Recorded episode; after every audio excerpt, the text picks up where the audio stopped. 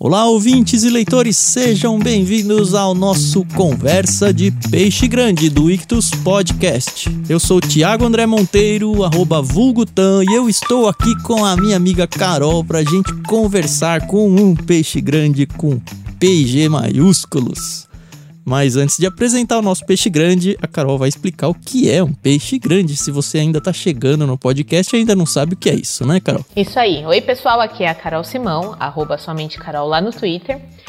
E peixe grande, se você ainda não sabe o que é, nós costumamos chamar grandes servos e servas dentro do cristianismo, é, pastores, teólogos, professores, autores e autoras também, tudo aí no feminino, para conversar sobre aquilo que a gente mais ama, que é livro.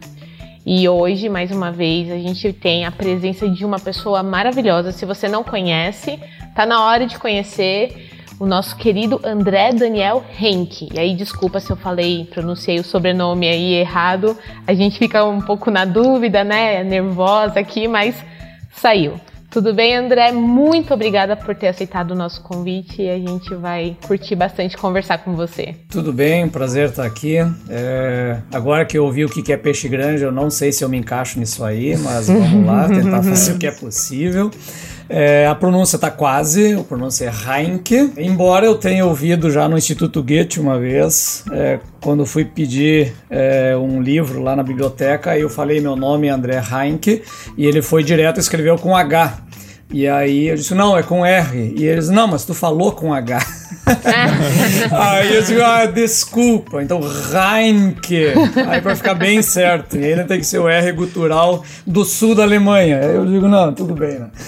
Então vamos lá, André Daniel Reinke, para ser o bem certinho. Legal.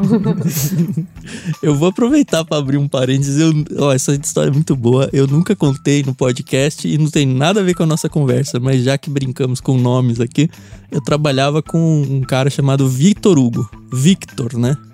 E aí a gente trabalhava no mercado financeiro, fazia visitas nesses bancões que passa pelo térreo e todo um escrutínio ali pra gente conseguir entrar. E aí tinha que cadastrar o nome.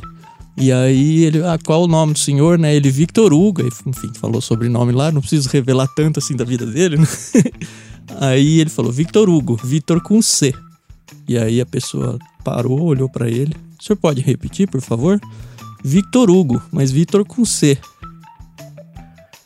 Ai, senhor, me desculpe, mas o senhor pode falar mais uma vez? Victor Hugo, mas Victor com C.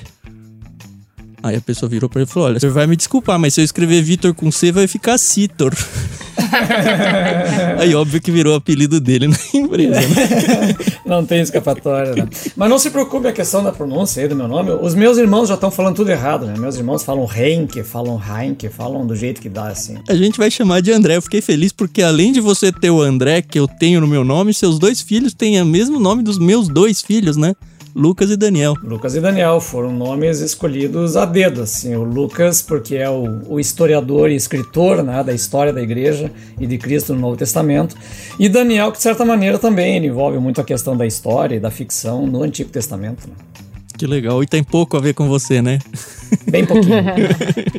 Antes da gente começar aí nosso bate-papo, eu já vi que o negócio aqui vai ser bom a gente tem que falar sobre a nossa brincadeira, né? O dicionário.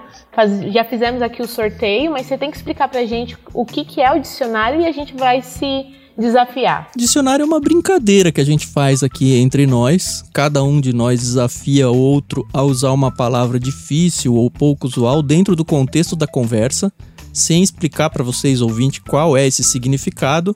E de brinde a gente dá para vocês a opção de usar qualquer uma dessas palavras como código de cupom de desconto para se associar a qualquer um dos planos lá do Clube Ictus. Lembrando que se a palavra tiver algum acento, cedilha ou qualquer coisa assim, a gente não usa ela no cupom de desconto, tá bom? E é isso. Então nós fizemos aqui o nosso sorteio e eu fiquei com TAN, e eu desafiei ele com a palavra disruptivo. Disruptivo. Facinho. Tá, eu então fiquei com o André e vou desafiá-lo com a palavra átimo. E eu fiquei com a Carol e eu desafio ela com a palavra apedeuta. Beleza, agora sim vamos voltar. Como eu já disse, a gente já sabe quem é o André Acho que tá mais perto, não sei. É, é isso aí.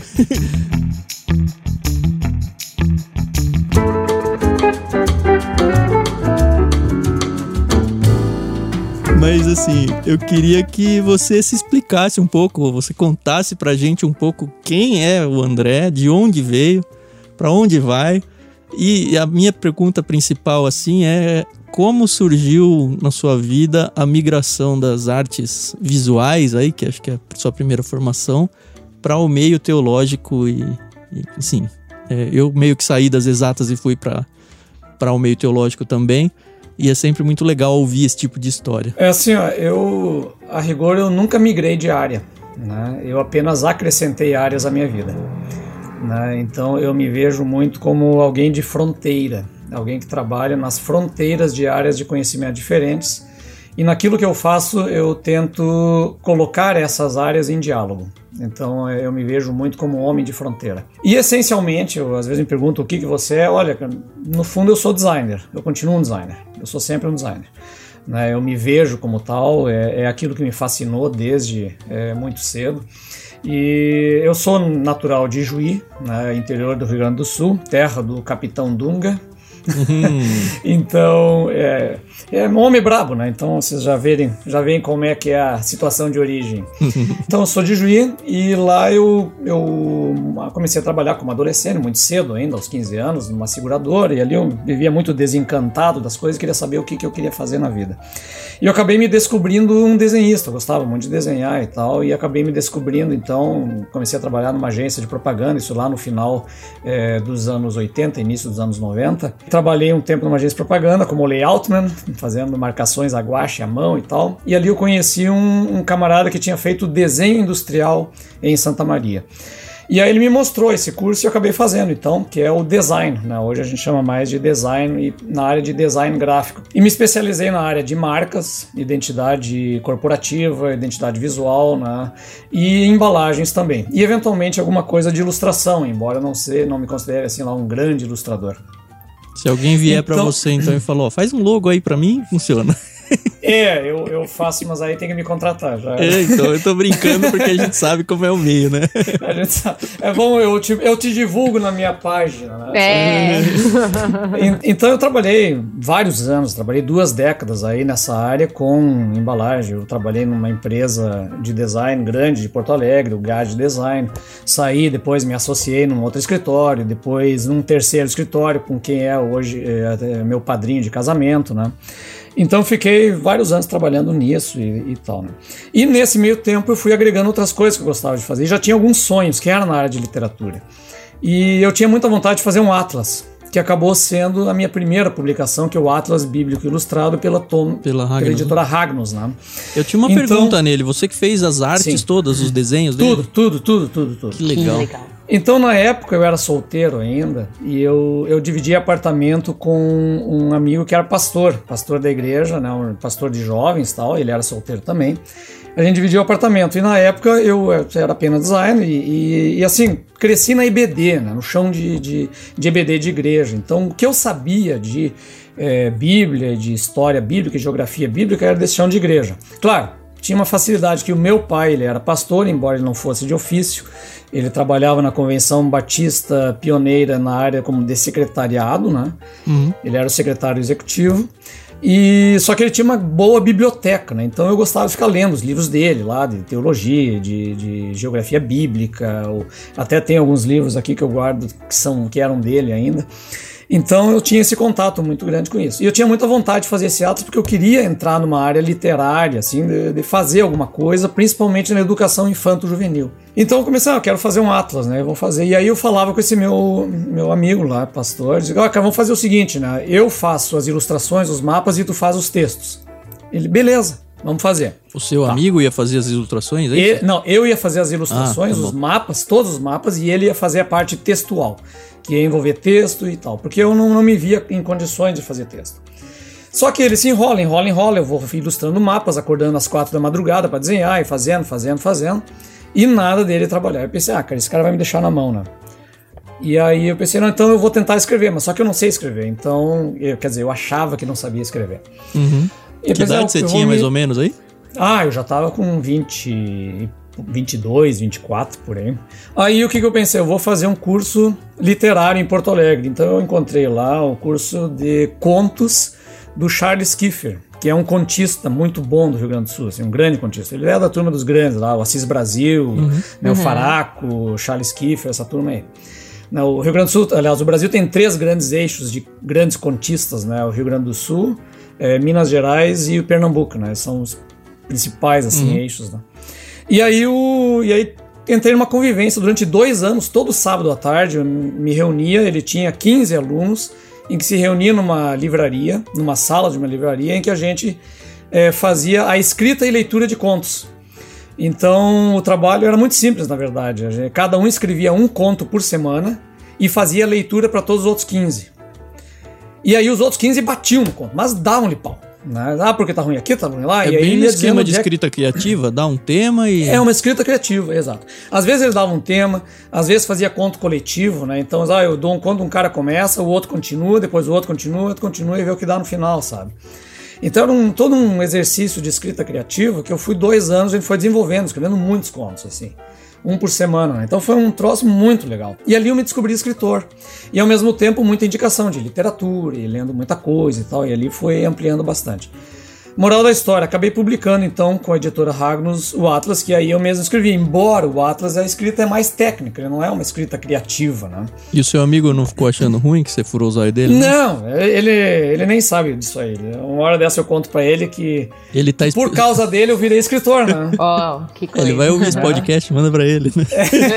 Ou ele tá escrevendo lá achando que é, o Atlas não saiu ainda. É, um baita jaguaré, só pode. Então não, mas a gente tem contato ainda, muito amigo ainda. Então, mas ele não sabe dessa história, né? Que eu acabei virando escritor porque ele rateou comigo, né?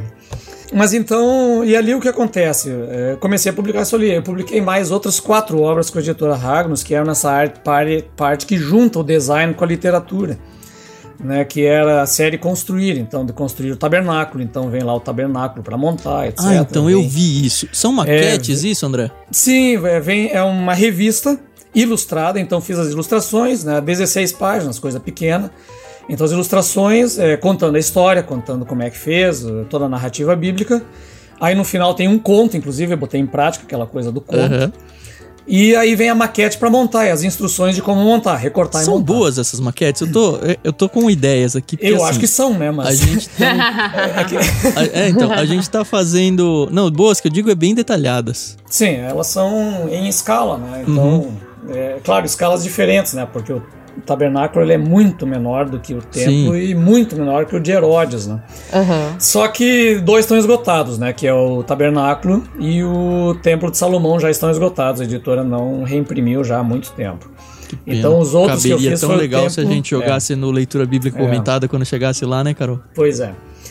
Então ele tem depois o templo de Herodes, que ainda está sendo distribuído, e a Arca de Noé, que alguém me pediu, eu acabei fazendo, embora ele não seja dentro da ideia de estruturas de culto do novo da, Bíblia, né? Uhum.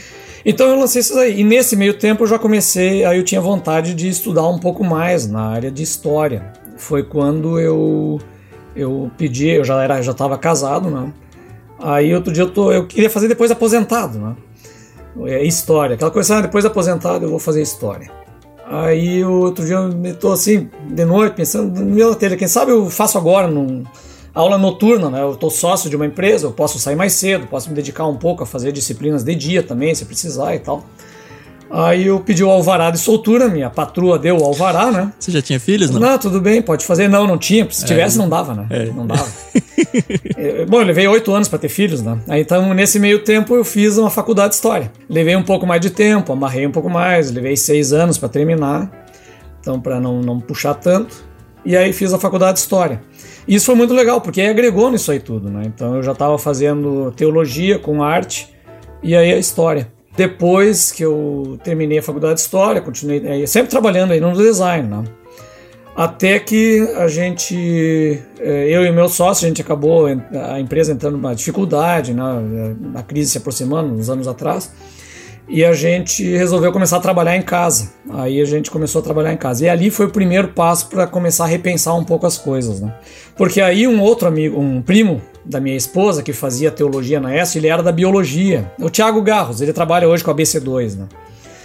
E aí ele me diz, cara, este é a tua cara, assim, sabe? Porque ali eles fazem um diálogo muito grande entre as ciências via teologia. E ele começou a empilhar, pilhar, e outros amigos meus, pastores também, que fazem mestrado e doutorado lá, começaram a pilhar, cara, não conhece a este, é em São Leopoldo, do lado de Porto Alegre, tranquilo. Aí eu pensei, tá, vou dar uma olhada. Então acabei entrando no mestrado em teologia na área de história do, da, do protestantismo lá na Este.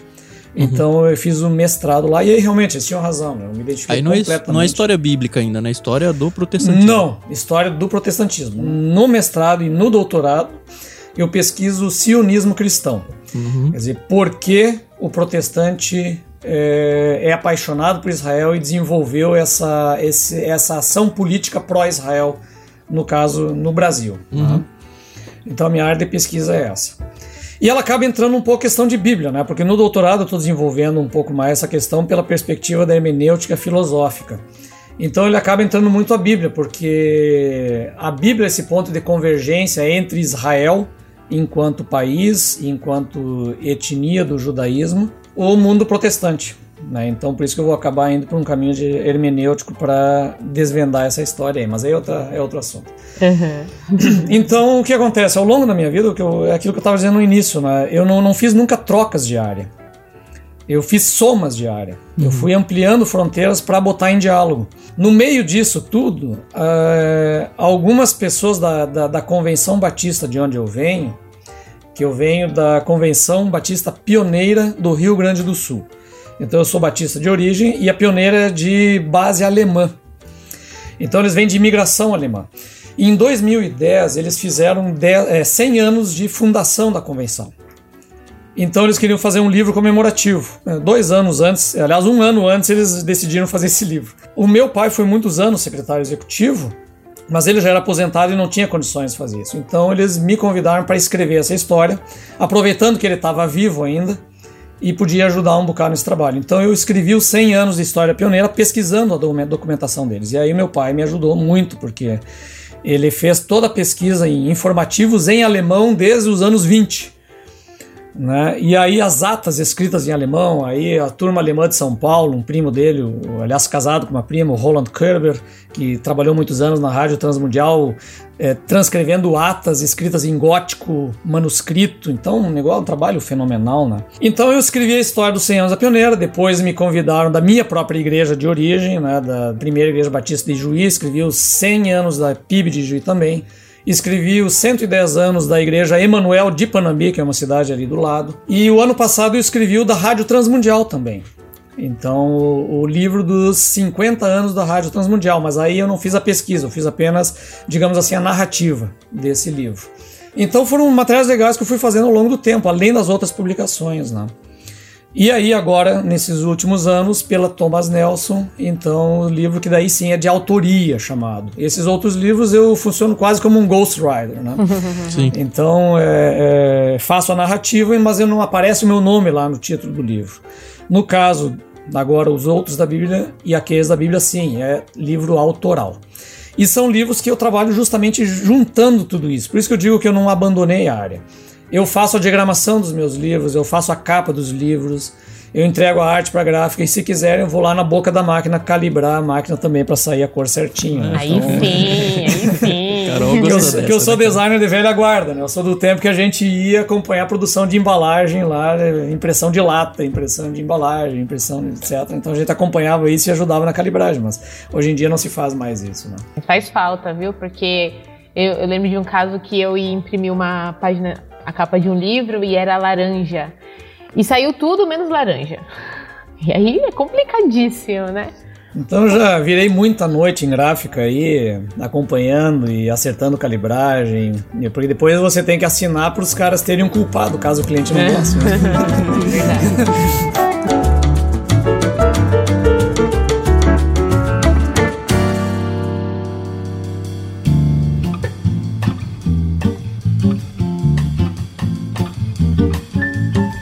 Mas hoje você se considera o quê? Um autor, um designer? É, o que que. Sei lá, se alguém tiver que preencher uma ficha de qual é a sua profissão hoje, sabe? Eu não separo essas coisas, sabe? Eu não, eu não separo isso. Isso é uma influência muito forte de um professor de sociologia da comunicação que eu tive no design em Santa Maria, que é é o curso de desenho industrial de Santa Maria é muito forte, muito antigo, né? Ele vem já tem, já, hoje deve ter mais de meio século de esse curso. E, esse professor de sociologia ele falava muito disso, né, da questão da é, é, que foi a, a, modernidade que separou tudo em áreas, né, mas que o conhecimento é uma coisa só, né, que a gente que fica botando fronteiras. Então ele defendia muito esse, esse conhecimento holístico, em que as coisas vão se dialogando e você vai construindo as coisas do jeito que vão. Então é, muito esse professor, o Olgonci Soares, era o nome dele, já deve estar aposentado. Então ele influenciou muito nesse esse pensamento, essa ideia de não me preocupar muito em delimitar áreas, né? Eu tenho uma desvantagem, assim, que eu acabo sendo muito genérico em algumas coisas, sabe? Então, eu conheço genericamente a história, conheço genericamente o design, genericamente a teologia. Mas eu tenho muitos amigos que são especialistas, né? Então, então eu vou e chamo eles, como é que eu né? saio nessa enrascada, eles me dão uma barbada, eu junto tudo num livro que procura fazer essas coisas conversarem, né? E o podcast, como surgiu aí nessa... nessa pois fase? é, então, vê como é que são as coisas. Então, os, é, começou com os outros da Bíblia. Eu dava, eu, eu dou aulas no seminário de Porto Alegre, o Batista de Porto Alegre, há muito tempo de panoramas bíblicos, né? E eram cursos presenciais, e aí eu tinha um pessoal luterano que assistia a aula, que gostava muito das aulas, e inclusive duas meninas que fizeram, faziam música na Este. Porque tinha uma turma toda de luteranos e, e, e pessoal de outras igrejas que participava dessas aulas no seminário que gostavam muito. Então tinha turmas boas de 50, 60, às vezes 80 pessoas lá. E aí elas, elas vinham de São Leopoldo para assistir as aulas sobre esses outros da Bíblia, que eram aulas que eu trabalhava, que era justamente esse foco. A minha ideia era dar um, um background histórico e cultural de outras culturas para ler melhor a Bíblia. Essa era a ideia. Já tinha esse nome os outros da Bíblia? Já. já era. É que na época tava passando Lost, né? Ah, hum. que legal. Aí Lost tinha The Others. Uhum. Aí, eu, aí quando eu assisti o Lost, eu, cara, esse é o nome do meu curso, né? aí é os outros, né, cara? Aí eu, e eu joguei essa, esse lance, né? E funcionou muito, porque eu tinha inclusive uma aluna que era antropóloga, e ela assim, cara, que nome lindo, porque muita alteridade, é jogar pro outro e tal. Ela era, era, uma, velhinha muito simpática, né? E aí funcionou. E aí o que acontece? Essas gurias eram amigas do Bibo, né? Acho que inclusive mantenedoras. E aí elas ligaram para eles. Ó, oh, cara, tem um cara assim, assim, e ele é bem a linguagem do Bibo tal, que tal. Aí eu daí eu nem conhecia Bibo, porque eu nunca escutei podcast, né? não ouvia nada. Aí o Bibo entrou em contato comigo, né? O, acho que até foi pelo WhatsApp, o e-mail, não me lembro. E eu, tá, deixa eu dar uma investigada. Daí eu escutei uns podcasts, tá, legal, vamos tentar isso aí. E aí começamos a gravar, né? A primeira gravação acho que foi com o Melhoranza. E aí teve uma galera que curtiu, né? Porque junta história, junta com história, com mitologia, com isso aí tudo, né? E aí foi, ficou muito bom, né? O, o, pessoal curtiu muito todos os podcasts, a gente gravou todo o curso praticamente que eu dei, a gente gravou em conversas assim. E aí o pessoal começou a pedir pro Bibo, no, nos comentários lá, bibliografia, né? O que que eu leio? E aí o Bibo me perguntou, ah, o que que tem de bibliografia? Eu digo, putz, cara, tem a, tem a bibliografia básica do curso de História da Universidade Federal do Rio Grande do Sul, né? Uhum. Eu posso te dar a bibliografia, que, eu uso, que, que foi o que eu usei, né? E eles batem que tem um livro sobre isso. E aí o Bibo começou a me pilhar, né? Bom, cara, escreve aí um, uma matéria, porque eu tinha uma apostila, né? Que era a apostila do curso, mas era assim, é, tópicos, né? Aí eu, eu até mandava apostila pra galera na época, assim, o pessoal pedia, eu ia mandando. E aí ele, não, vou escrever. Aí eu pensei, só que aí o que acontece? Nesse tempo eu estava terminando o meu mestrado. E como eu sou muito organizado, na verdade eu sou mais neurótico que organizado. Então eu preciso terminar antes, pra, porque sempre dá um erro, sempre dá problema, né? Tu deixa para imprimir na noite anterior da aula, quebra a impressora, né? Uhum. Ou acaba o cartucho, sei lá. Então eu sou meio neurótico, então eu antecipo muito isso. Então eu tinha. Terminei quatro meses antes da minha defesa, eu terminei o, o texto. Mas bom, tá pronto. Aí eu peguei, então, nesses quatro meses, vou me dedicar a escrever os outros. E outro detalhe, né? Tava para nascer o meu, meu primeiro filho. Então eu, tá, eu tinha uma, uma janela. Aliás, primeiro não, o segundo então eu tinha uma, uma janela ali de quatro meses entre, entre o fim, a defesa da tese e o, e, o, e o, nascimento do outro. Aliás, não, estou confundindo os filhos agora. O nascimento do outro é dos aqueles da Bíblia, né? então é outra história. Mas aí o que acontece? É um livro para cada filho, né? Faltam duas é. árvores, já foram duas árvores? Uhum. É, eu plantei árvores no passado já.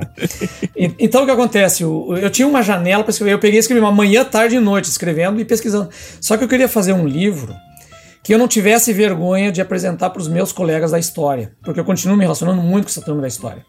metade de, é, metade, uma parte deles são ateus, outra parte é de outras religiões. Então, e eu queria ser um livro que o cara pudesse olhar, não, isso aqui eu posso não concordar com o aspecto da fé, mas isso aqui é consistente. Uhum. Isso aqui bate com a historiografia dentro do que eu quero apresentar dos outros da Bíblia. Então, ele tem que ter o quê? Nota de rodapé.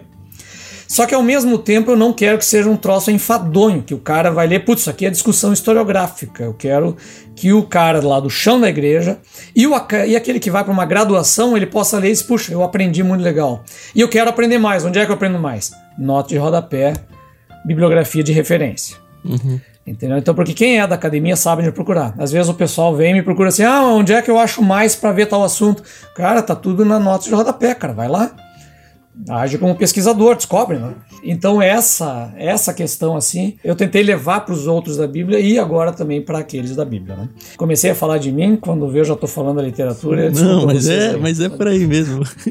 Assim, eu go gostei muito da ideia e gosto muito da ideia da mistura de artes aí, né? Porque tudo que você falou aí é arte, né? É uma forma de lidar com a arte. É, gostei muito também da sua preocupação de não ser disruptivo na questão do, tanto do cristão quanto do, não cristão, às vezes até ateu, a gente sabe que o meio, é, o meio acadêmico, o meio acadêmico secular, ele é até agressivo ao cristianismo, né? E fico muito feliz, assim, porque você conseguiu trazer tanto imagens quanto texto falando em texto, ainda voltando ao começo da sua fala, muito me interessou. Não sei se você guarda ainda com carinho, sei se você tem planos para isso, mas os contos do seu curso lá. Ah, é, é verdade. Sabe que os contos eu cheguei, na época eu cheguei a participar de alguns, algum, algumas antologias do próprio Charles, né? Eu escrevi alguns contos ali. E aí depois uh, eu participei de alguns concursos também. Eu cheguei a ter livro publicado em concurso lá do Recife. Uhum. Então, numa antologia, eu ganhei o concurso, participei lá do, entre os 10 escolhidos para esse conto. Só que os meus contos, eles são. É, um, um deles, ele é um conto só, ele se chama Só. Em que eu peguei e, imaginei uma situação em que um, um, um senhor idoso que trabalha numa gráfica, numa área de litografia que já está meio desaparecendo, aliás, já desapareceu completamente, mas que ah, alguns ainda guardam alguma coisa lá. E aí, só que esse idoso ele morre do enquanto está trabalhando. Ele está sentado na cadeira. E aí tudo vai acontecendo ao redor dele, ele está lá morto e ninguém percebe. E, na verdade, esse é o sentido do troço. E o conto se chama Só. Né? Então eu trabalho um pouco a questão da solitude. Né? Então ele, na verdade, é bem depressivo até o bagulho, né? E meu pai ficou meio, meio preocupado na época, porque o nome do personagem era o nome dele, era Alfredo. Ah. e na verdade eu peguei só porque é um nome antigo, né? Alfredo é. e tal, né? Então não, não tinha muito. Mas talvez lá, a, a, psicologia talvez explique por que, que eu botei esse nome, né? Mas eu escrevi outro, só que o, o que eu acabei entrando mesmo de cabeça eram os contos de ficção científica eu fiquei muito atraído pela ficção científica. Porque o que num dos exercícios que a gente fez lá nas aulas de conto, que era o exercício que era a partir de, é, de uma frase. Então o Charles dava uma frase e você escreve um conto a partir da frase. E aí você corta a frase depois. Então a frase era o seguinte: Quando acordei, o dinossauro ainda estava lá. Então essa era a frase. E aí você começa a escrever a partir disso. E eu escrevi um conto futurista, assim, mas uma loucura, né? Eu peguei e escrevi um conto imaginando um cara que era um militar gaúcho, aí eu puxei todo o mundo gaúcho dessa história, que viveu um tempo depois da terceira revolução farroupilha, olha a história. Então não teve só uma, já teve três. E o Rio Grande do Sul ficou independente. Uau! então, só que aí eu entrei numa onda totalmente de, da distopia, né?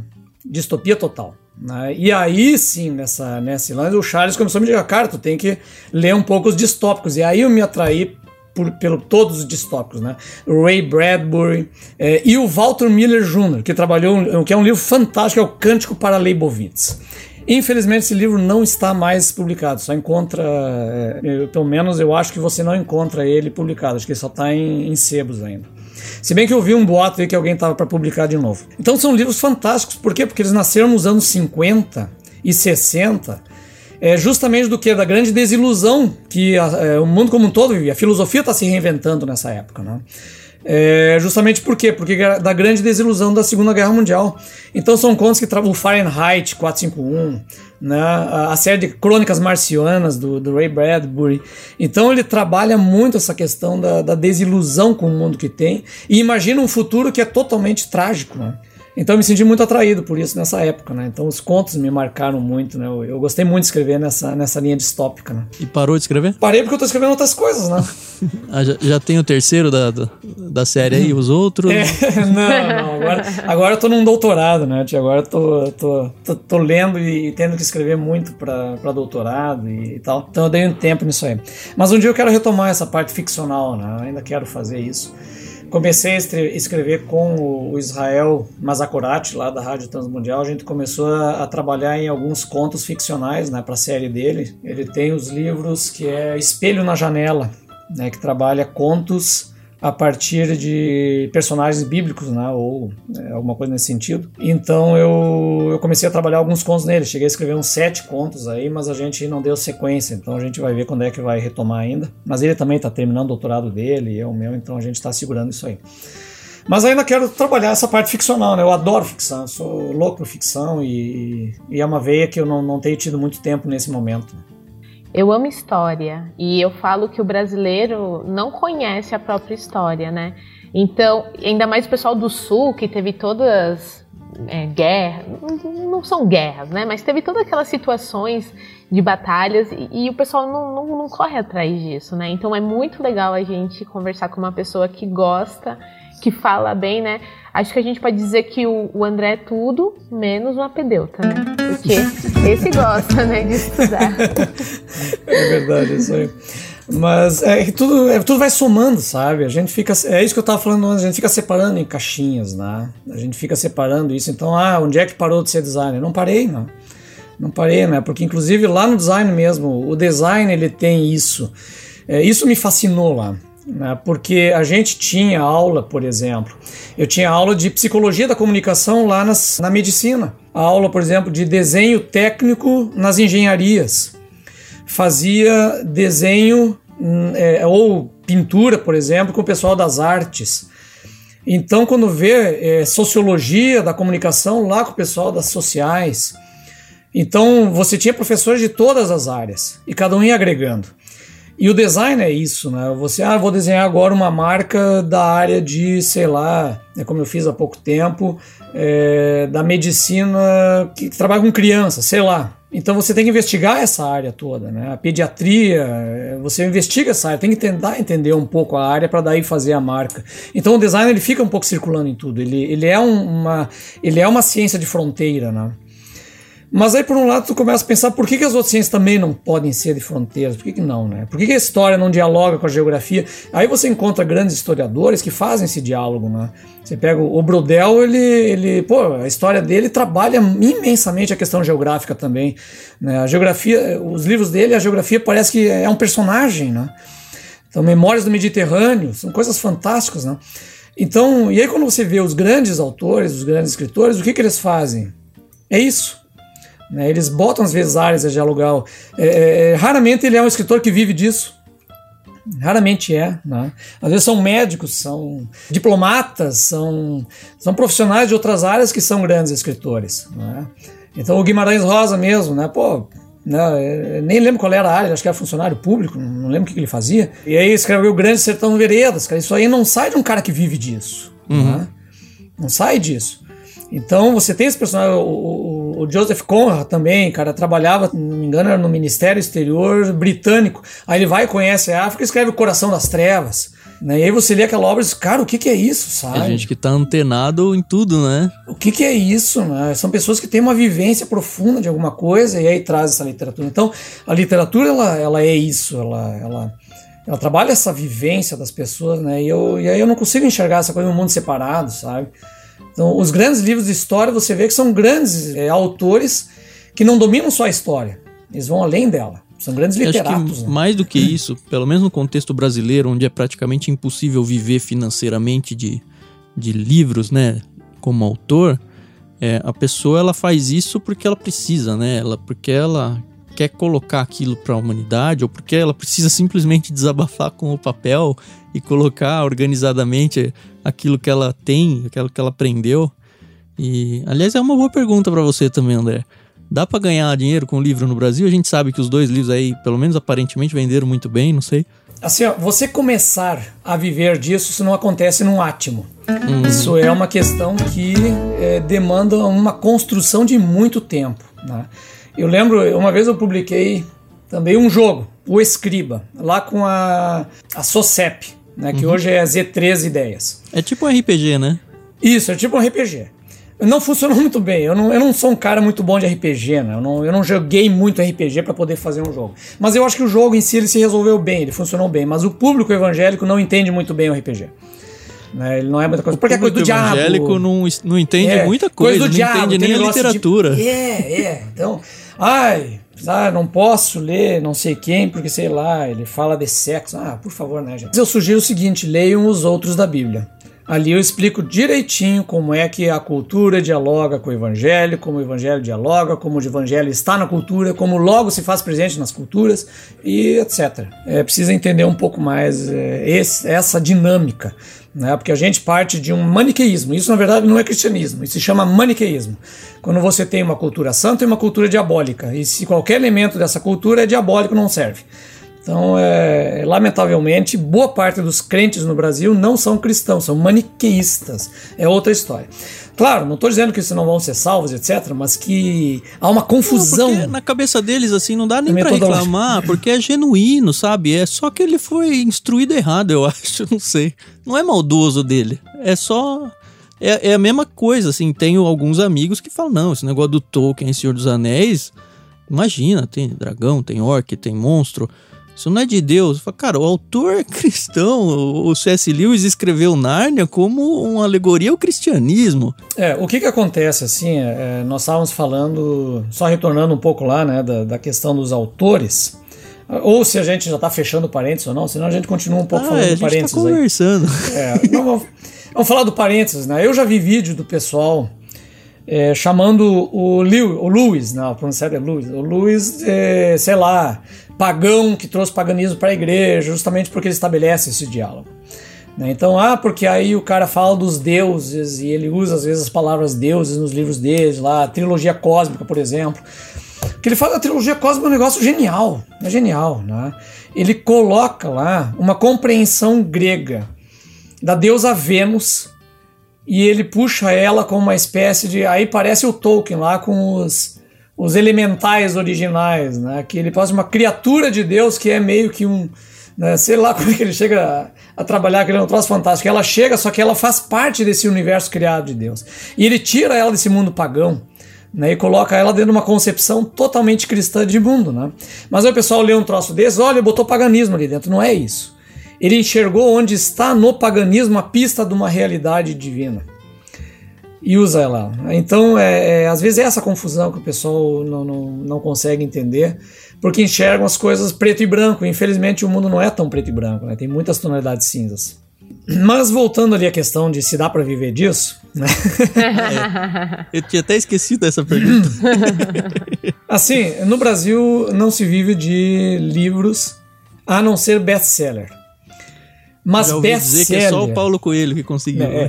best-seller, nós estamos falando assim, ó, para viver disso, nós temos que falar de meio milhão vendido. Meio milhão é um absurdo, é um absurdo. Eu não faço meio milhão, o Paulo On não faz meio milhão, o Bibo não vai fazer meio milhão, entendeu? Não é nada disso aqui. Isso aqui é um dinheiro que vem que vai entrar o quê? Ele vai dar um, um, um reforcinho lá no início do ano para o teu orçamento para tu poder pagar melhor tuas contas e assim vai. Então, e essa hoje, é a realidade. que paga suas contas? de onde vem? Ah, cara, eu fazia tudo um pouco, né? Porque a rigor, a rigor, eu tô vivendo é mais a minha esposa, no fim das contas, porque eu sou um doutorando. É, eu sou um doutorando e bolsista CNPq. E quando você é bolsista CNPq, significa que você está vivendo exclusivamente da pesquisa. É, se e aí você trabalhar, você perde a bolsa, né? Se trabalhar, se você assinar uma carteira ou montar uma empresa, você perde a bolsa. Então, inclusive, estou... acho que tem que devolver o dinheiro que recebeu. Inclusive, é? devolve o que recebe. Então, eu estou, no momento, totalmente estudante e dependendo do CNPq. E se der uma crise, e eles não pagarem a bolsa, eu não recebo, mas eu não posso trabalhar. entendeu? Então essa é a situação. Graças a Deus vai acabar ano que vem. Aí eu posso voltar a, a uma Eu espero que os royalties do seu livro estejam é, fora desse contrato. Então, pelo menos isso. Né? vamos dizer, royalties é uma coisa que não entra nessa conta. Então ele pelo menos me ajuda um pouco nessa época de, de vacas magras aí que a gente está passando enquanto estudante. bons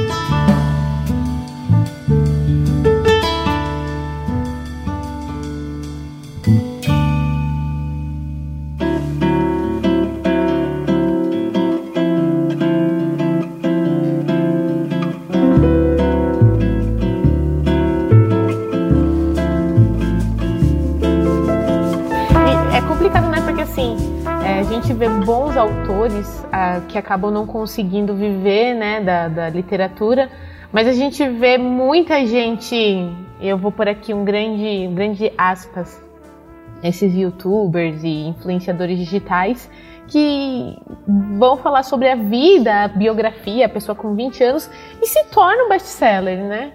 Isso, não tô falando que é triste, mas é triste para é quem... É triste, eu falo. Se você não fala, eu falo eu. É, nesses casos de gente que não tem conteúdo realmente para apresentar, eu, é, é, realmente é, uma, é um elemento triste, assim. É triste porque geralmente essa gurizada que compra isso vai consumir isso e não vai ler outras coisas, né? Ele é diferente, por exemplo, de, é, sei lá, um Harry Potter, né? Ah, sim. Que funciona, que é uma literatura mais simples, mais, mais popular, vamos dizer assim, mais de massa, vamos falar, né?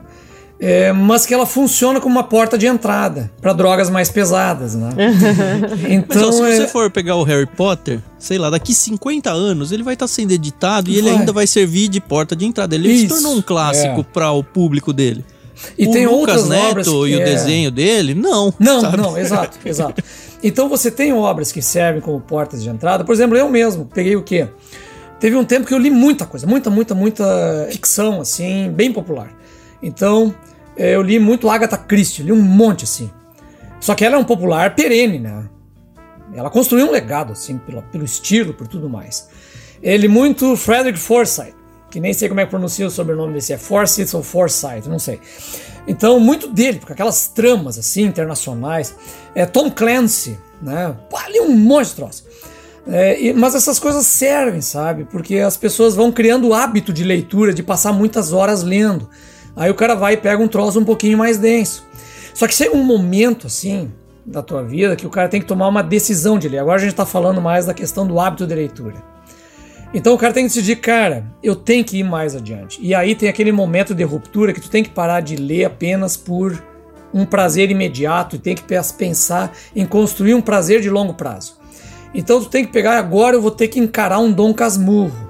Isso, que Dom Casmurro é pequeno, né? É pequeno, gente, tranquilo. A gente começou a encarar é, é. há pouco Irmãos tempo Karamazov. aí o Irmãos Karamazov. A gente pois encarou é. o Crime e Castigo, o Grande então, Sertão Veredas. O Irmãos Karamazov e o Crime e Castigo, para pegar dois exemplos. O Crime e Castigo é um livro fabuloso. É um negócio assim que, cara, eu me arrepio quando eu lembro desse livro, porque a maneira como ele trabalha a psicologia do personagem. E para quem é crente, porque esse é um livro de um crente. E a maneira como ele trabalha a culpa é fantástico. E a maneira como ele resolve no final a, re, a redenção do cara por meio do castigo é assim um negócio. Cara, eu chego a ficar assim pasmo. E o Dostoiévski, tem aquela escrita que é suja, né? É uma escrita imunda, né?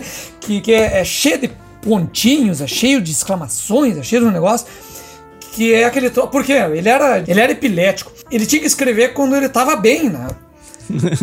Porque dava as crises, ele ficava muito tempo mais, não podia escrever. Então é um, é um texto sem revisão, né?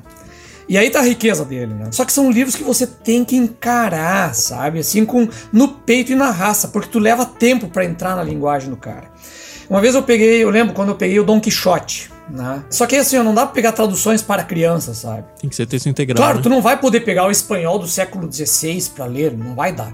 E nem o espanhol às vezes não vai dar, né? Uma, uma, tradução recente do espanhol não dá, mas pega uma tradução do português que leva a sério né, a linguagem antiga, e aí você pega esse Don Quixote, cara, eu peguei ele, eu levei 200 páginas para entrar no, na linguagem. É complicado, cara. A, a, linguagem arcaica dele é difícil. Mas você depois em que.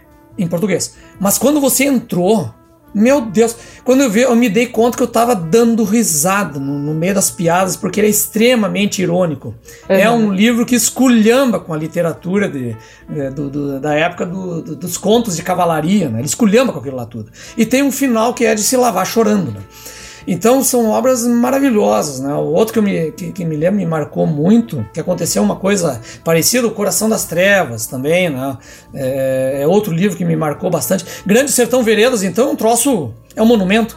Esse eu li quando eu estava fazendo a oficina de contos. Só que o Guimarães Rosa, qual é o problema dele? Quando vê, tu tá escrevendo igual, né? É, inventando palavras. Mais uma, é. a, a linguagem dele é avassaladora, né? É avassaladora. Quando tu tá com nonada no teu texto, assim, né? Um negócio. a gente gravou uma série dele no podcast. Aliás, ouvinte, se você não conhece, a gente tem uma série chamada Diário de Leitura, onde a gente pega esses grandes livros aí, e Agatha Christie também, né? Qualquer tipo de livro, e a gente vai lendo junto com você, para você vencer essa barreira. A gente fez com a Agatha Christie, fez com o Grande Sertão Veredas, tá fazendo agora com os irmãos Karamazov. Quem faz isso, uma coisa é muito legal também em termos de linguagem, porque a gente entra no campo da linguagem, né? É, o João Baldo Ribeiro, em Sargento Getúlio, é um negócio porque ele escreve numa espécie quase que um fluxo de consciência lá. Não é que nem o Ulisses, mas é, é quase isso. Então é o tempo todo os pensamentos do Sargento Getúlio, do início ao fim. E o cara morre no final.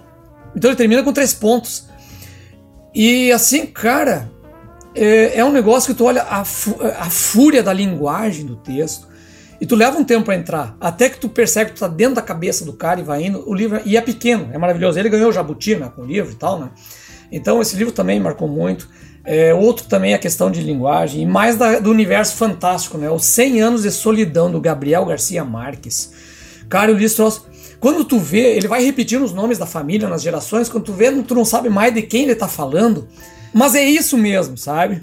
Ele quer justamente fazer essa, essa transposição do tempo que tudo vai se misturando num grande fluxo, tanto que ele termina lá num, num, num redemoinho, lá, numa profecia que mostra o passado, o presente, o futuro. É uma loucura aquele livro. E esse foi um dos que eu comprei depois da edição original espanhol, né? Aí eu comprei e digo, pai, eu vou ler, né? Ah, não deu, né? Não deu. Porque aí quando eu peguei a edição, eu digo, cara, não tô entendendo nada. Por quê? Porque ele é cheio de expressões regionais. Sim. E aí você vai pro final, o livro tem um dicionário para o espanhol da Espanha. Mas ah, não dá, não dá, não dá. É, o máximo do espanhol que eu consigo é esse, é esse. Ainda bem que a gente tem bons tradutores aqui no Brasil, né? não dá, não dá. Poxa. André, você falou no começo que você não se considera um peixe grande, mas eu lamento te informar que tá com um selinho, viu? Porque é exatamente não, não. isso. Mas é que assim, a gente vai se forçando muito, não? É, eu acho que tu tem que ter um, um, um, um. amigo meu me diz uma vez assim, né? Cara, se tu tem um grande clássico da literatura e é unânime de que ele é um livro importantíssimo que todo mundo tem que conhecer e ler, e tu lê e tu não aguenta, e ah, é muito chato, não sei o que, não sei o que, o problema não é o livro, o problema é tu. Entendeu? Ele é tu. Então, cara, dá um jeito, sabe? Encara o negócio, vai embora. Porque é às vezes se forçando que você vai adquirindo uma nova linguagem, sabe? Agora eu tô me forçando mais na filosofia. Eu nunca li muita filosofia, né? Eu tô precisando porque agora eu tô entrando numa discussão pesada aí, né? Que vai envolver a filosofia, a hermenêutica filosófica. Então tem que ir. E cara, assim, é ler, reler, reler, reler. E digo, cara, não entendi nada disso aqui, meu Deus do céu, né? Eu sou muito burro. Isso é interessante, sabe? porque uma hora você começa a entender e nem percebe que hora que foi isso, né? Em que momento, é. é. Exatamente. A gente, a gente conversou uma vez com um missionário americano e ele falava exatamente isso: que a gente tem, tem muitos livros que vão esticar o nosso cérebro, que vão fazer você sabe, puxar mesmo ir lá. E, mas quando você vê, você já está totalmente adaptado àquela linguagem, né? Eu e fico impressionado gente... como autores conseguem bolar essas coisas na cabeça, então, porque não exato. sai sem querer, né? É. Isso tudo é planejamento dele, da escrita. Claro. E assim, se a gente tem todo o trabalho que tem para entrar no universo, para que ele não só construa o universo, mas planeje esse universo, deve ser algo fantástico a cabeça desse pessoal. É, esse, agora que eu tava lembrando, eu não esqueci o nome dele, esse filósofo da moda aí na, na internet, que aí ele diz isso, né? Pô, cara, o cara teve que inventar a teoria e descobrir a teoria. Tu só tem que entender ela. tu é muito burro, cara. Tu é muito burro. Te vira e entende o bagulho, sabe? Uhum, é só isso que pedem pra ti. Né? Pois é.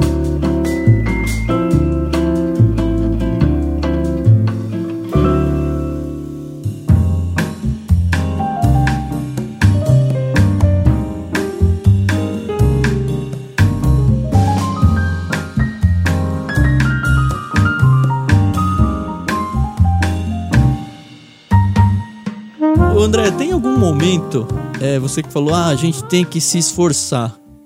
Principalmente, principalmente não, né? Nesses clássicos e tal, tem algum momento em que a coisa se torna tão natural que você não tem mais que se esforçar para começar? Ou você acha que da mesma forma que você fala, ah, vou, vou ler Agatha Christie porque eu tô precisando dar descansada na cabeça e tal. E é legal, e eu vou me divertir. E a gente sabe que quando passa para esses, sei lá, Guimarães Rosa ou todos que você citou aí, o início ele é meio, não, vamos, vamos, vai ser bom, é um clássico e eu vou entrar.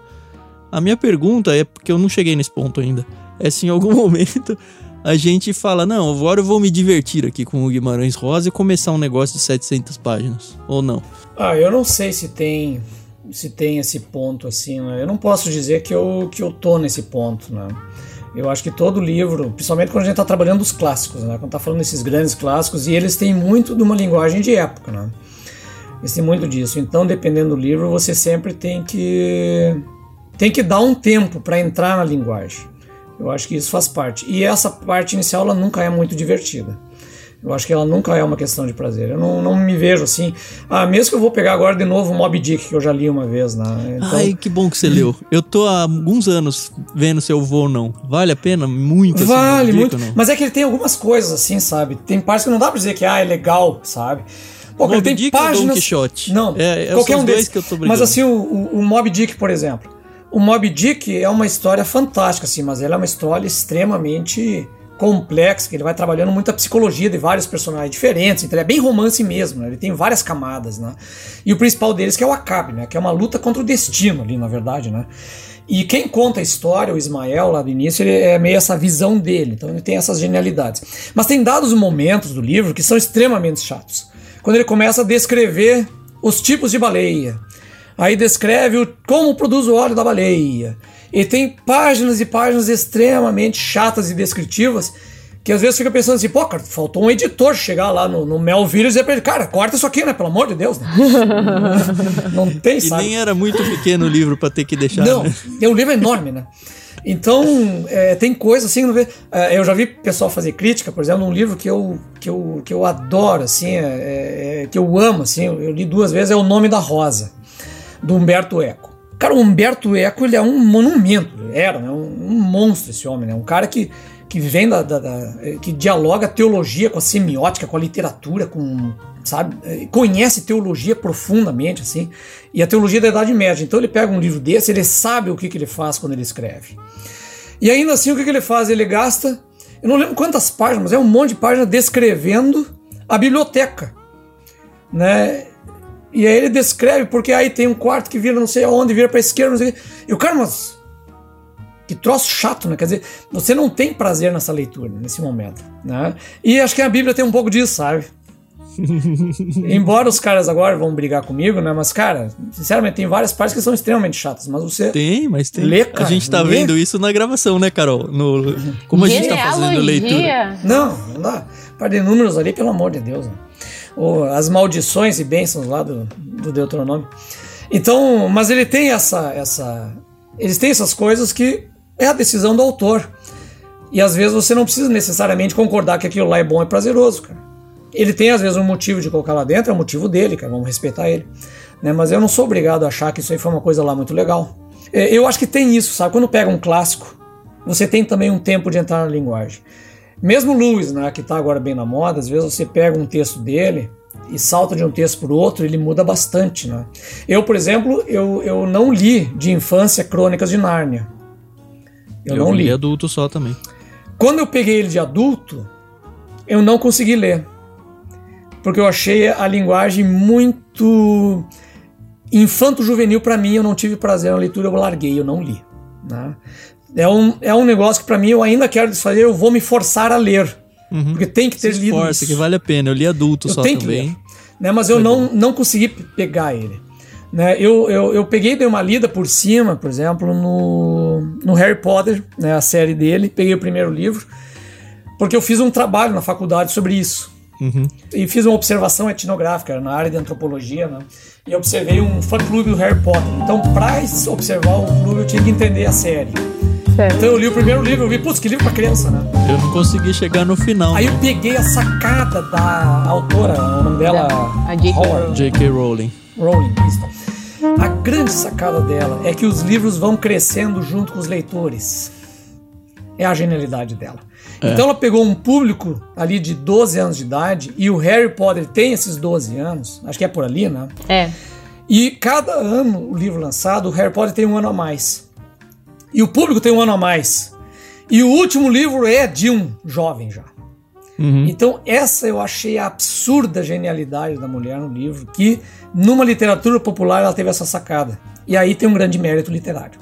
Né? Então, eu acho que o mérito dela não é só para pegar as crianças em informação, mas pegar qualquer pessoa que não costumava ler e começar no Harry Potter, porque quem não costuma ler é Sim. uma criança para literatura. Exato. E aí ela vai construindo gosto literário. Eu comecei a ler o Harry Potter 1 e eu li acho que 30 páginas e eu fiz o que você fez com Narnia. Eu falei, não, não dá.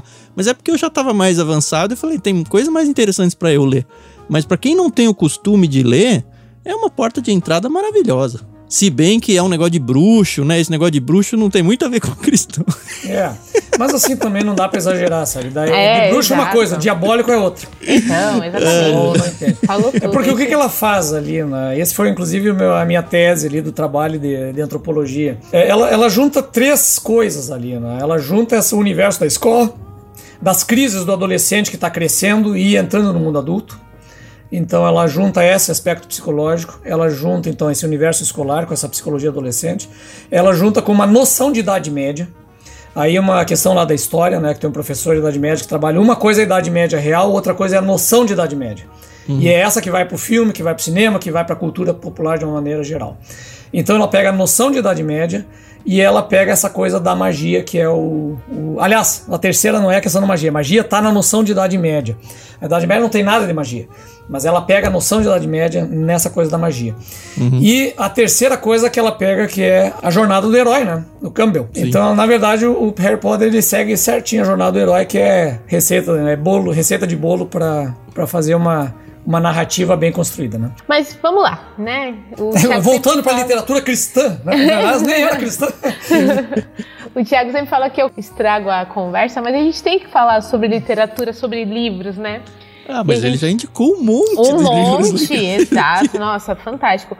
Mas eu queria saber como é que começou essa questão da, da leitura na sua vida. É um estudioso, né? Então, obrigatoriamente tem que ler muita coisa, né? E a gente sabe que tem aquela coisa que é obrigatória e aquela coisa que é mais prazerosa, né?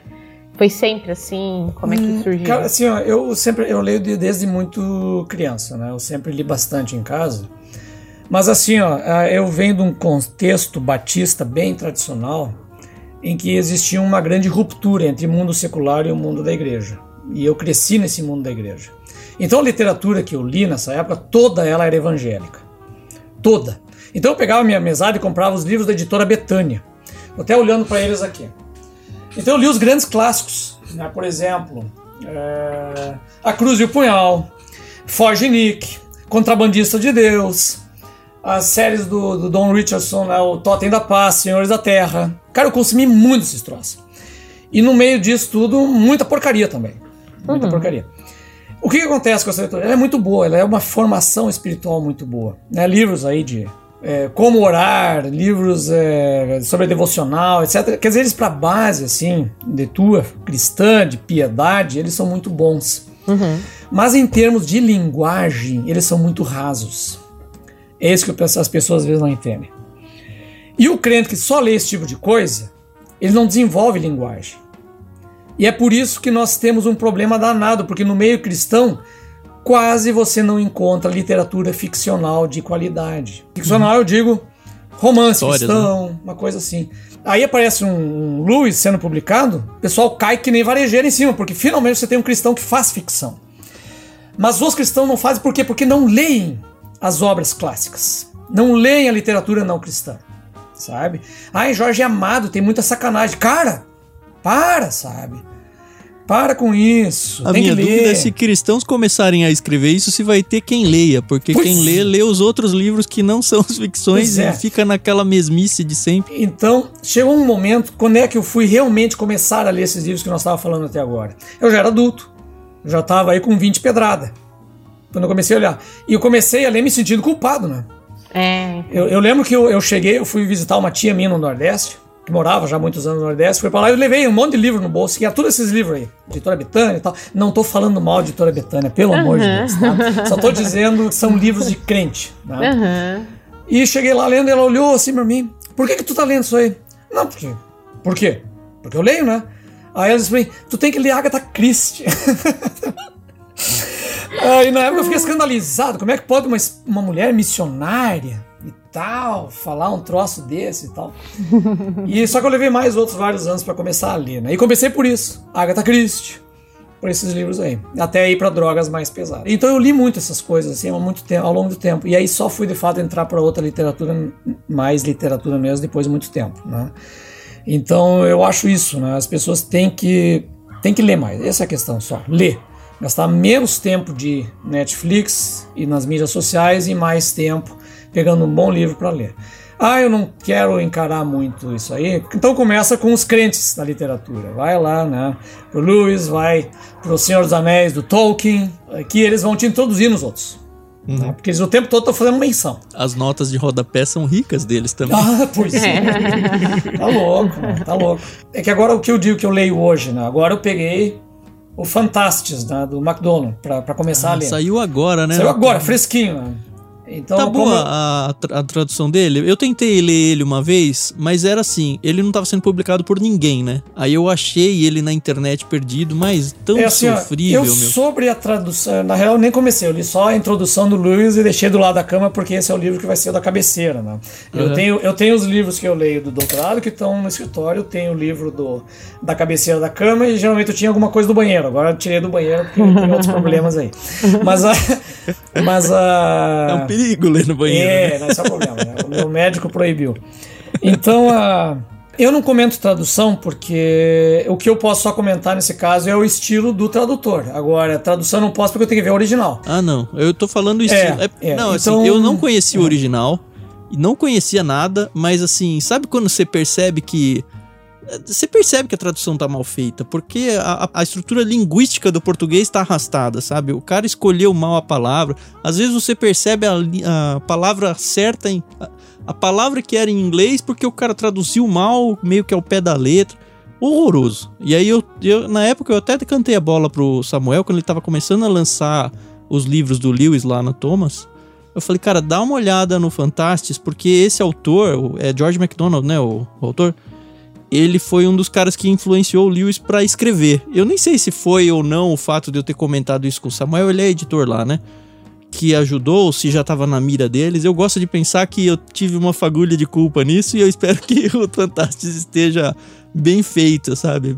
Eu não posso dizer que eu realmente eu, eu para começar o primeiro capítulo. Né? O interessante é que na introdução o próprio Lewis ele diz o seguinte, né, que que o McDowell ele é, ele é ruim nas palavras, ele é ruim na composição das frases e palavras. Às vezes é muito infeliz a composição dele. Né? Ele fala isso, mas a grande questão dele é mitológica. Ele é a capacidade de construir um mito e um mito que faz sentido. É isso. Então ele separa, na verdade, é o efeito criativo do linguístico. Né?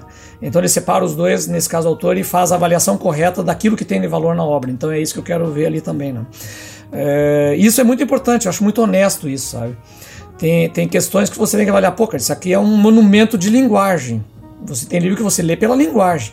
Mas ele às vezes não tem uma grande história. Mas a linguagem dele é fabulosa. Né? Então, e outros já não, você vê pela potência da criatividade do cara né, da história, né? Então é, é, isso que tem que pensar ao ler cada livro que você vai ler, né? Então essa, mesmo essas coisas mais banais, aí Tom Clancy, essas coisas, pô, cara, o cara imaginar uma trama daquele tipo, Sim. claro, esses caras já não trabalham mais sozinho. Ele tem ali 30 Ghost Riders junto que cada um tá pegando um pedaço para compor a trama dele. É, uhum. outra. Ali já é uma indústria, né? A é... indústria do best-seller, coisa é, que não exato. funciona no Brasil, né? E não cara... tem. Mesmo assim eu digo pessoal, chinelo. e agora vai ser, agora vai ser um escândalo aqui. Mas cara, um Paulo Coelho da vida, sabe? Eu também era cheio de preconceito com o cara. Até que um amigo meu disse: Tu já leu? Não. Então tá, tu fala mal, mas lê primeiro, né? Aí eu, pô, vou ler dois livros. Eu digo, cara, bom, é uma viagem esotérica, né? Mas o Diário de um Mago, cara, que livro gostoso de ler. Desculpem, sabe? Mas que livro gostoso nele, eu ainda de ler. tô na cara. fase do preconceito. O eu livro gostava é uma... das letras dele com o Raul. Isso eu gostava. Sim, sim, as letras dele é fantástico, pelo amor de Deus. Mas, a... Mas, cara, é um livro que é uma delícia de ler. Porque ele é, ele é meio autobiográfico. Que ele escreve num caminho de Santiago de Compostela. E tem junto todas as loucuragens New Age dele lá. Tá? Mas, cara, aí tu olha assim, pô, o sucesso ele não veio de graça também, sabe? Uhum. Isso não é um negócio assim. Cara, ele está sendo traduzido para França. Ele é o ator mais Sim. traduzido para França, sabe? Os franceses também não traduzem só para vender livro. Carol. Então, Você não bota esse livro na. mandar isso, não? É, não mande esse, tá? Então, eu gostaria assim... muito, de verdade, mas a gente sabe que vai dar muita confusão. Que perde metade dos assinantes é. a gente mandar é. o Diário de um Mago. Então, Aí eu jogo assim, a culpa ó, no André. É, é só pra gente dizer assim, né, que olha, tem muita coisa que você lê para conhecer, sabe? E eu não digo que as pessoas devam ler, isso eu acho outro erro grave, né? Eu vou ler para falar mal. Isso na teologia é super comum. Ah, tem aquele liberal, eu vou ler porque eu vou descascar ele. Não, cara. Tu tem que ler para ver um novo modo de expor alguma coisa e ver o que, que você aprende de bom para você. É Entendeu? triste, Não é tem que sair assim. O pessoal isso, escreve né? e é uma baixeza, cara. Eu digo, ah, eu vou destruir. Tá, não vai destruir, entendeu? Ah, eu vou ler Paul Tillich porque ele é um herege, porque não sei o quê. Cara, esquece. Tu tem N coisas para aprender com o cara. Entendeu? Então retém o que é bom. Tu não vai ler ele para piedade pessoal tua.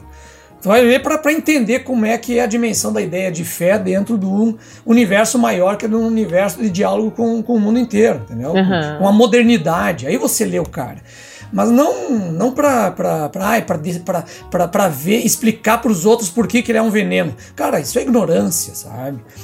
Então, pô, agora já comprei briga com meio mundo. cara, você é a personificação do que é o Clube Ictus, cara. É impressionante. É impressionante, assim, de é. todo mundo que a gente entrevistou, e tem muita gente parecida com a gente, uhum. você é, assim, é, não tem outro jeito de expressar. É a personificação da essência do Ictus. Outro dia eu peguei ele o Bukowski, né? O misto quente, eu acho. Não é. botem na, no box. não, mas é legal Sabe? que você mencione, porque a gente não bota no box, mas bota é. no podcast. É. E aí a pessoa Isso. que quiser ir lá, no link da Amazon do Ictus, tá bom? É. Pra gente ganhar uma comissão aí, compra ele.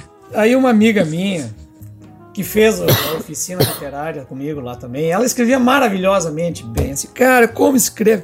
E aí eu fico com pena, assim, pensando, pá, por que, que essas pessoas não não botam isso no papel, não vira livro e tal. Não, mas elas escrevem porque curtiam e era para elas, sabe? Tenho duas amigas assim que tem uma pena, assim, ó, cara. E um outro amigo também que escreve uns troços que, que sabe, parece o Stephen King, sabe? A escrita uhum. dos contos parece Stephen King. Eu digo, cara, tem que publicar isso, sabe?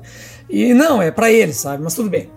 Então, a... e aí ela diz assim, e aí, o que achou do Bukowski? Assim, eu parei assim, ah, cara, assim, ó, é só um velho bagaceiro, sabe? Mas o que acontece? Aí tu entende o porquê, sabe? Quando que ele escreve? Por que que ele escreve? Quando tu bota o cara dentro de um contexto, dentro de uns anos 70 e 80, do tipo de mundo americano que ele vive, e por que que ele escreve, aí tu entende. Uhum. Tem um rompimento ali. Aí uhum. tu sabe qual é o valor. Agora, para mim, para mim, para o tipo de literatura que eu vou ler, que eu vou fazer e tal, não serve. Não serve, sabe? Muito Mas é bom. é aí o que é legal, investigar, conhecer.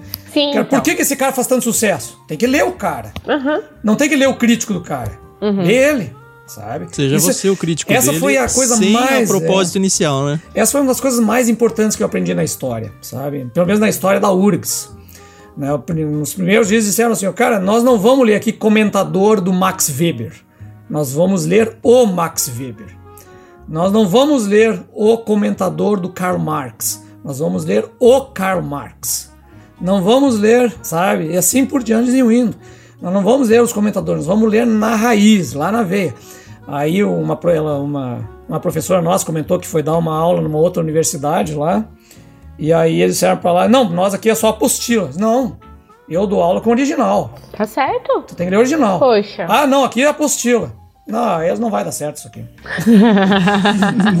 ah, porque a gradu graduação tem que ser mais leve. Não, não tem que ser. Não. Quando é que vão começar num mestrado a ler os caras? Exato. Não dá, é, não, aí, aí chega o pessoal na, na graduação, eu falo isso porque na minha, na minha graduação, eu me formei em letras. O pessoal muito fraquinho e, e os professores estão muito preocupados, entendeu? Se você vai ler ou não. Isso é muito triste, entendeu? Porque tem tanta coisa boa por aí, mas não, você não aqui a gente não vai ter tempo para isso. Pô, meu. É chato, muito chato. Às vezes o, o prazer da leitura, às vezes é o prazer da própria leitura. E às vezes o prazer é de, pô, eu consegui vencer esse cara e entender esse cara. E botei ele no meu acervo de, de lidos check, e de né? leitura. Às vezes é isso.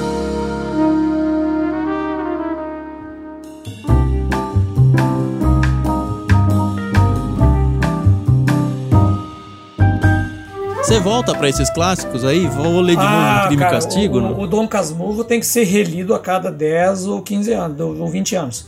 Pra você ler de uma nova experiência de vida. Posso fazer uma pergunta pessoal? Hum, não, bom, depende. É, Não, é, é do meu é do- casamento? Não, não, é do Dom Casmurro. E a Carol não pode falar nada, nem, não vamos dar indício de nada. Tá bom. Ah, não é aquela pergunta Que que de você- sempre, né? É a de sempre, porque a Carol a gente discorda, mas você não sabe pra que lado. Ah. E a Capitu, hein? Se se ela traiu ou não? Não, Dom Casmurro é um neurótico, cara. Um neurótico. Embora o guri seja a cara do, do amigo, mas isso é coisa que pode ser da, da cabeça dele. Dom Casmurro é um homem amargurado que, que não entendeu a vida, não entendeu nada e tá. O detalhe é o seguinte, gente. Um, o- quem é que falou isso? Ah, aqui no, no sul, o jornalista. Puxa, fugiu o nome dele. Esse é o meu problema, eu esqueço os nomes. Eu tenho um problema. Eu sou um péssimo historiador e eu queria fazer justiça pra ele. Eu assistindo a, a palestra dele, quem sabe depois a gente pode botar num comentário do troço. Assistindo uma palestra dele junto com o professor Fischer de literatura aqui no, é, aqui no Rio Grande do Sul. Ah, eu eu falo aqui ainda, eu tô em Florianópolis, né? E aí ele. Ah, os duas grandes obras da literatura brasileira são de sacanagem. Um é de corno e outro é de gay. Né? Que é Dom Casmurro, o de corno, e o Grande Sertão Veredas, o que é de gay. O, o problema do grande. O, Dom Casmurro ele é um corno que tá, é corno na cabeça dele. Talvez não seja, né? Mas é corno na cabeça dele. E o Grande Sertão de Veredas é uma história de gay que no final das contas ele não tem coragem de terminar como gay e a mulher, a outra no fim é mulher. Descobre mulher depois de morto. Mas na verdade é uma paixão homossexual. Não é verdade. E eu fiquei pensando, cara, é mesmo, né? Como é artificial ele descobrir que é mulher no final das contas, né? Então, putz, agora eu contei o final, né? Você Ah, Ainda bem que a gente já A gente terminou, já hein. Carol? É, é de Adorim, de Adorim, É, que paixão meio louca pelo de Adorim. Mas é isso, é típico do Brasil, né, cara? É, como as grandes obras envolvem isso. Aliás, é essas coisas que é legal de você perceber dos autores, né? O, o- o Machado de Assis e a riqueza dele. E é isso eu aprendi muito na aula de, de- de escrita de contos. A riqueza de um, de um texto, às vezes, não é tanto aquilo que ele está dito, mas é o que não está dito. E o Machado de Assis é mestre nisso. Você pega, por exemplo, Quincas Borba. O Quincas Borba, o personagem. O Quincas Borba é o cachorro, né? Mas o, o personagem principal ali, eu esqueci o nome dele, ele é milionário, recebeu uma herança e ele vai e tem um casal de amigos que ajuda ele a cuidar dos bens, que são os administradores. E ao longo do livro ele vai empobrecendo. E esse casal vai enriquecendo. Em nenhum momento o Machado, o narrador, não é o Machado, é o narrador, é outro cara, né? Em nenhum momento o narrador diz que estão roubando ele. Mas você tem um negócio não dito ali. E é a mesma coisa que tu perguntou da Capitu. Tem um negócio não dito. E essa é a riqueza desses grandes autores. E isso a gente tenta, às vezes, plantar nos contos que escrevem, principalmente esses distópicos. Tem coisas nos não ditos. Tem coisas não ditas no conto. E uma vez eu tive a grande vitória quando terminei de escrever um conto e eu plantei um negócio desses no conto. E aí todo mundo discutindo quando várias coisas, pá, pá, terminou. E aí o, um cara falou assim: Mas eu acho que esse teu personagem é um sem vergonha, ele tá mentindo. E eu digo, pá, o cara pegou, eu consegui. Eu consegui plantar o E é negócio. muito de legal quando as 15 pessoas caras- pegam, né? De 15 caras, um pegou. É porque tu conseguiu plantar o negócio, sabe? Então isso é. E o Machado de Assis é um mestre nisso. Sim. né? A gente tem que ler os livros e ver, cara, tem coisa que não faz. Outro que faz isso é o Dostoiévski, né? Irmãos Karamazov. Afinal, ele matou ou não matou o pai? Ele não diz Não isso. fale que a gente tá no meio, hein? Ah, desculpa. desculpa. Não, a gente tá na dúvida se ele matou ou não matou Tu o pai. vai e relê, relê, relê, e tu não acha ali ele dizendo categoricamente o que aconteceu. Né? É diferente de crime e castigo, que o, cara matou mesmo. É, ele, no crime e castigo, a- o crime é, É, ele um é décimo evidente. do livro, né? É a questão porque, é toda. Porque o assunto não é isso, o assunto do livro é, a culpa. É. Né? Mas no caso ali do, dessa outra, desse outro trabalho, não, ali ele não diz, né? Ele não diz isso que é o fantástico, sabe, da obra. Então são essas coisas não ditas que, que essa grande literatura dos best-sellers não faz. Ele explica uhum. tudo nos mínimos detalhes. Mastiga tudo, né? Mastiga tudo. Dá pra gravar um desse por semana. Pois dá pra é. série aqui Eu tô meio sem tempo. Sexta-feira o Paulo On já vai gravar comigo. É, né? Então, o Paulo On tá sendo curador de um plano nosso aqui. É. Todo o literário, o Paulo On é, é, orientais, né? Não sei de onde esses caras tiram um tempo pra fazer tudo que faz, porque eu tô vendo ele em é, tudo então. que é então. lugar, né? Não sei ele. Mas você sabe eu que acho que tem mais de um Paulo On, porque esses caras são muito parecidos. ele foi, Olha ele foi peixe grande. Que livro você acha que ele indicou pra gente? Ah, não sei, cara. Ele é, ele é muito erudito, né? Que eu não faço, não vou chutar muito feio. Mas eu vou, eu vou falar, a gente achava a mesma coisa. Vamos chamar o Paulo On, pode esperar aí um livro de filosofia, pelo menos era o que a gente tinha na cabeça, filosofia, talvez aí uma Teologia, coisa. Teologia, sei lá. É. E ele indicou Macunaíma. Pá, olha só. e foi legal. Foi muito foi bom. muito bom. Muito bom. Nossa, sensacional. Se eu fosse indicar, sabe? Para alguém leitura, uma leitura assim que para mim ela é marcou uma época da minha vida. Não digo nenhuma época, assim, é um livro que eu acho fantástico, que é o Escritor Gaúcho, né? Eu, como bom gaúcho, eu sempre puxo o brasa pro meu lado, mas eu não diria nem toda a série do Tempo e o Vento, mas os dois livros do Continente do Érico Veríssimo. O Continente do Érico Veríssimo é assim, ó, é um negócio. A maneira como ele constrói a passagem do tempo, as gerações, a construção dela. Ele começa lá na Terra, vai. O, o capitão Rodrigo Cambará é, um, é uma história monumental que termina assim. Ela é fantástica. Qual eu é o acho, título do livro? O Continente.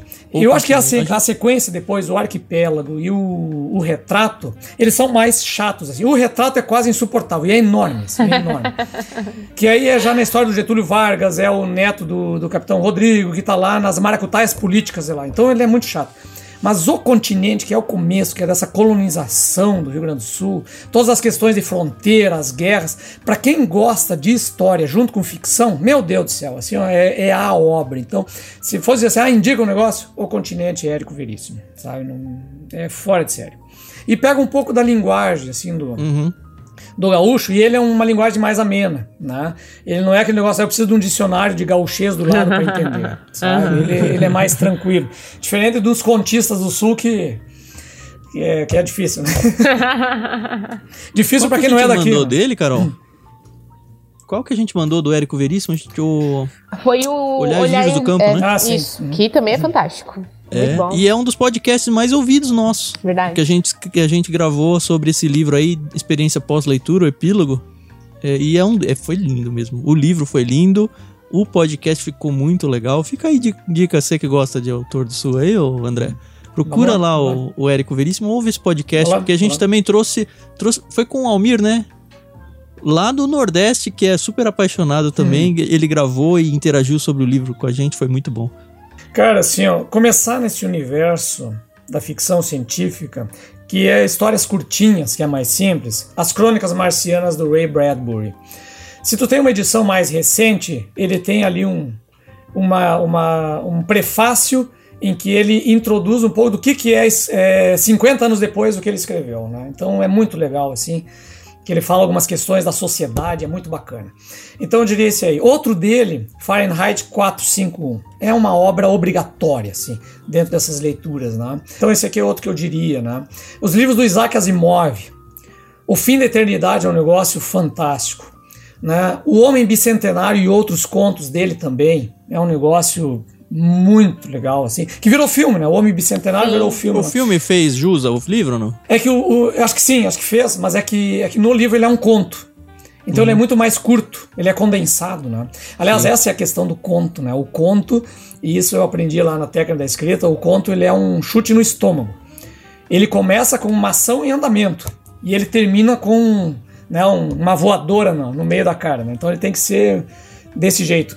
Então o conto tem essa característica, né? E o, tem um autor que diz que a escrita, né, um livro é uma luta do autor com seu leitor e que o romance sempre vence a luta por pontos e, o, e, o, conto vence por nocaute. Exato, exato.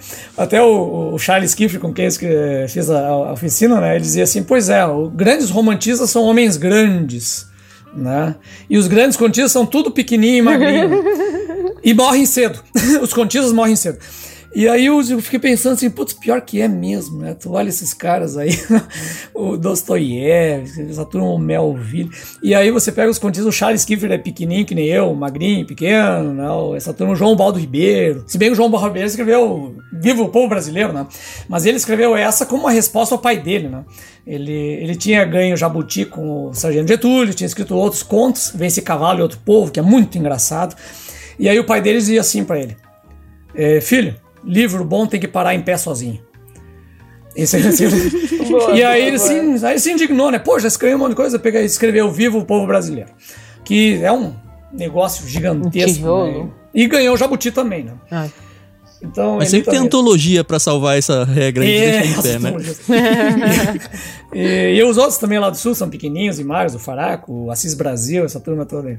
E um que infelizmente eu, eu acho que tá para sair para alguma editora, não sei se a Record vai abrir, é o Cântico para Leibovitz, que é escrito por, pelo Walter Miller Jr. e ele é um católico, era né, um católico praticante. E ele escreve uma distopia que é a melhor coisa que eu já li até hoje. Ele imagina um mundo no futuro que abandonou toda a ciência e toda a tecnologia porque a tecnologia destruiu o mundo nas guerras nucleares. Então eles voltaram à idade das cavernas. Só que quem preservou o conteúdo do conhecimento da universidade foi aqueles que preservou na Idade Média, que eram os monges. Então os mosteiros preservaram toda a ciência e começaram a redescobrir a ciência. E aí vem todo esse processo de redescoberto e o que, que acontece com o mundo quando redescobre a ciência. E lembrando, é uma distopia. Né? Uhum. Então não vou dizer o final porque. Boa dica. Eu sempre saio com umas listas de infinitas, né? Nunca vou ter vida suficiente para ler o que eu preciso ler, isso que é, né? É. Ah, a gente tenta, Thiago, a gente tenta. Ah, é uma luta em glória isso. Esse é o drama, né? E eu, depois que eu li que o Humberto Eco ele tinha uma biblioteca imensa que ele não tinha lido a maior parte dos livros, porque o livro tá lá para um dia, se eu quiser, eu leio. Aí eu me uhum. senti menos culpa, né? Então eu, ah, eu, eu compro o livro, de... recebo os livros que a editora me manda agora, graças a Deus, pelo menos isso. E, Sabe a vergonha que guarda. eu passo? Hum. Quando vem amigo em casa e ele começa a olhar, enfim, tem uma biblioteca grande e tudo. Aí eu, enfim, mostro o livro aqui, ah, isso é legal. Aí ele sempre pega o livro que tá no Xirink. E aí me dá uma vergonha, cara. Porque assim, nem é um livro novo. que tá lá no plastiquinho já tem, sei lá, cinco anos. É. E aí não dá nem pra dizer que eu abri, porque eu não abri, né? É, não. eu já tiro do plástico e deixo na estante, pelo menos engana pra Faça a mesma coisa.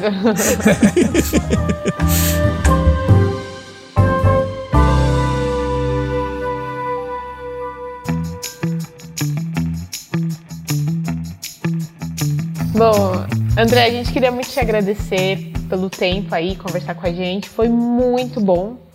E assim, a gente costuma terminar o nosso programa é, fazendo um bate-papo, jogo rápido, um bate-bola. Eu costumo fazer algumas perguntinhas aqui, você responde do jeito que você quiser, sim, não, talvez, pode complementar, coisa simples, tá? E aí o, o Tan, ele encerra aí o programa. Então, vamos lá. Prefere livro físico ou digital? Físico. Adoro quando é sozinho, maravilhoso. Bom, eu acho que eu já sei a resposta, mas tem alguma meta de leitura por ano?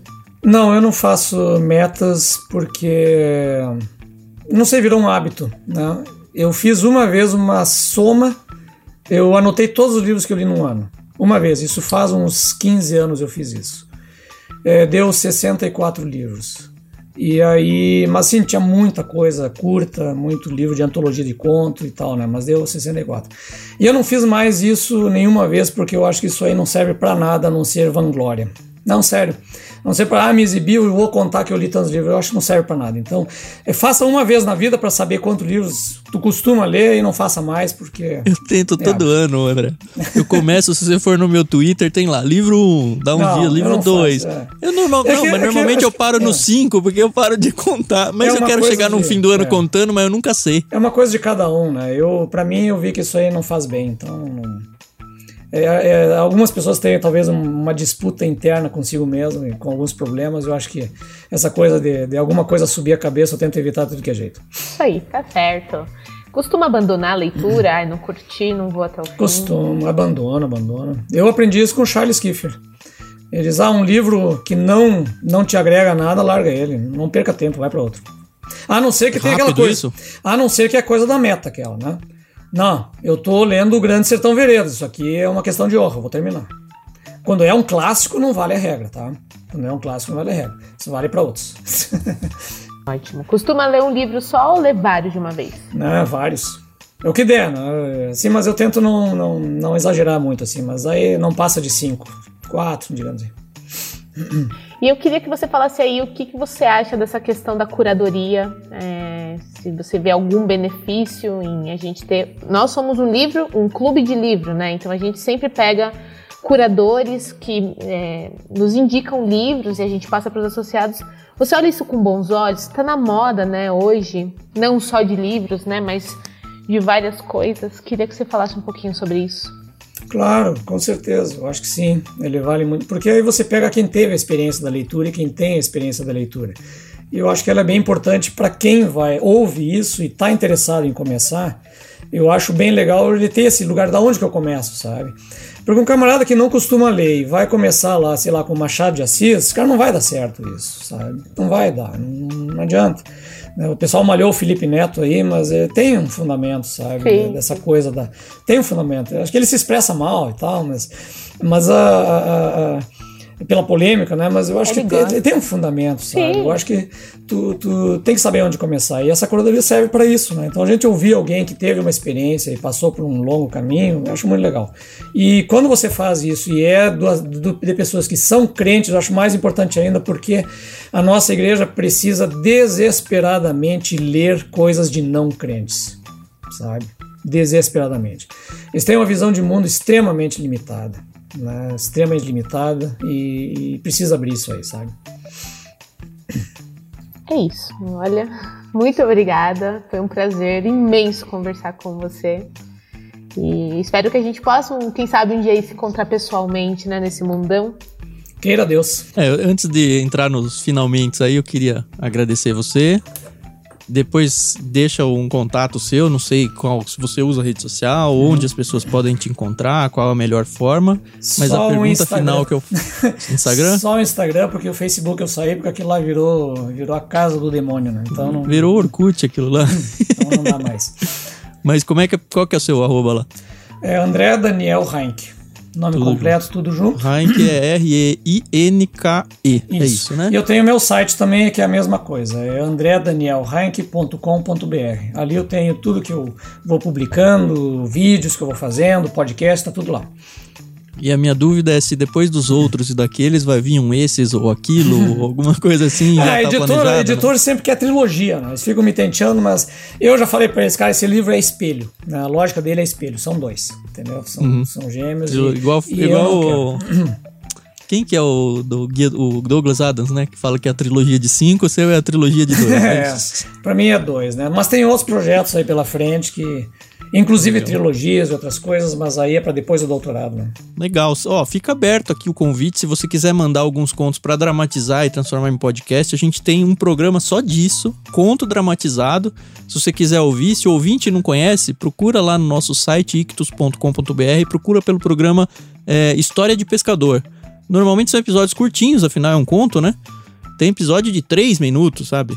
Continhos assim que é, assim, eu sou cara dos contos, eu gosto demais de conto. Já vi que o André também gosta, então, então de repente que a gente pode ver algum conto aí do André para ser dramatizado. E é isso, se você tá chegando aqui pela primeira vez, ouvinte, seja bem-vindo. Nós somos o Ictus Clube Podcast, então a gente tem um clube de assinatura de livros com vários planos de assinatura, desde planos só cristão, planos só secular, planos infantis, o plano do peixe grande, que é esse que o André vai ser o, pe... o curador, né? O peixe grande. Se você assinar o Clube Ictus no mês que está sendo lançado esse programa, você vai receber na sua casa o kit com o livro indicado, pra...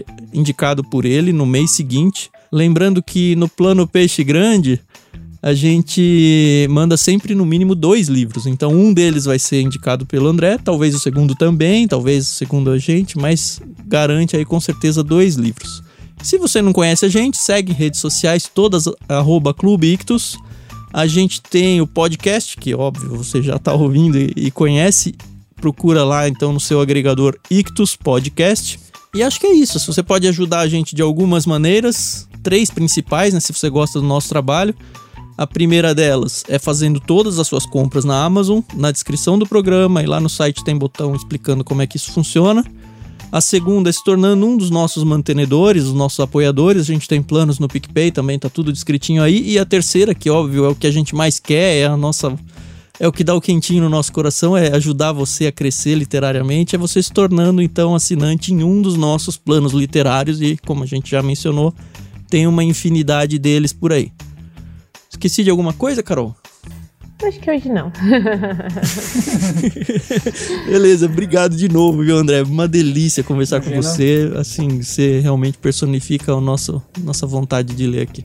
Eu agradeço a oportunidade também. Então tá, muito obrigado, senhores ouvintes. Semana que vem a gente volta com mais um episódio do Ictus Podcast. Acompanhe aí o diário de leitura, a gente tá lendo algum livro, já nem sei mais qual.